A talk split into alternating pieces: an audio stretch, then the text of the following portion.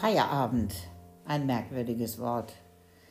Sollen wir hier den Abend feiern oder wie ist das gemeint?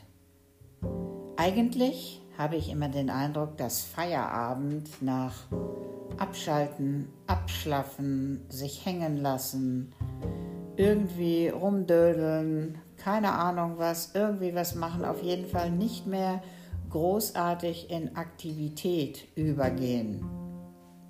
Der Feiertag dagegen scheint deutlich was anderes zu sein. Hier kommt man voller Freude in den Tag, steht gerne auf, man will ihn feiern, diesen Tag.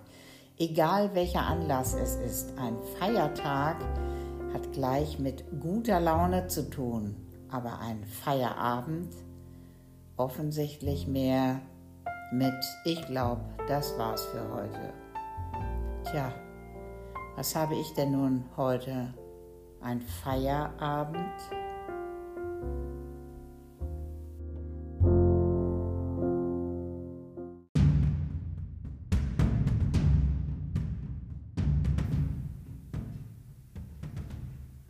Der Boiler. Er knackt und knackt und knistert und brummt. Er ist ein Freund in meiner Küche, wo ich sitze, lese, esse, trinke und immer das Knacken im Hintergrund. Hört ihr es? Ein Zirpen wäre ganz angenehm, aber mein Boiler brummt, knackt, stottert, gurgelt mitunter. Auf jeden Fall weiß ich, ich bin nicht allein.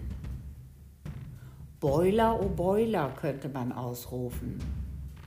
Ein Freund, im Sommer wie im Winter nur dass sein Schweigen im Sommer länger andauert und sein Knacken im Winter mir zeigt, dass er arbeitet, um es mir warm zu machen. Mein Freund, der Boiler.